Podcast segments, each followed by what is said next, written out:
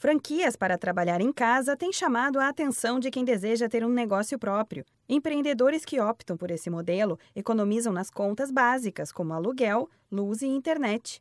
O consultor do Sebrae São Paulo, Leandro Pérez, comenta que os riscos são baixos para quem aposta nesse tipo de franquia. Por outro lado, é preciso ter muita disciplina com o compromisso. O trabalho em casa exige um comprometimento, uma organização. Quando as pessoas estão trabalhando em um determinado escritório, é, um, é uma nova cultura que está vindo e isso precisa ter muita atenção. A autonomia ela exige isso, né? A pessoa ela, ela te dá a autonomia de você trabalhar em casa, porém essa, essa autonomia exige muito essa organização principalmente atitude empreendedora. O atual momento da economia do país registra um alto índice de desemprego. Segundo dados do IBGE, mais de 27 milhões de brasileiros buscam vagas de emprego atualmente, sendo que quase 5 milhões já desistiram por falta de perspectivas. Por isso, as franquias home office podem ser uma ótima alternativa para quem quer dar um novo passo e não tem muita verba para iniciar o processo. De acordo com Leandro Pérez, antes de bater o martelo para abrir uma franquia, é importante que o empreendedor pesquise o tipo de negócio para saber onde vai investir e se vai ter retorno para sustentar a empresa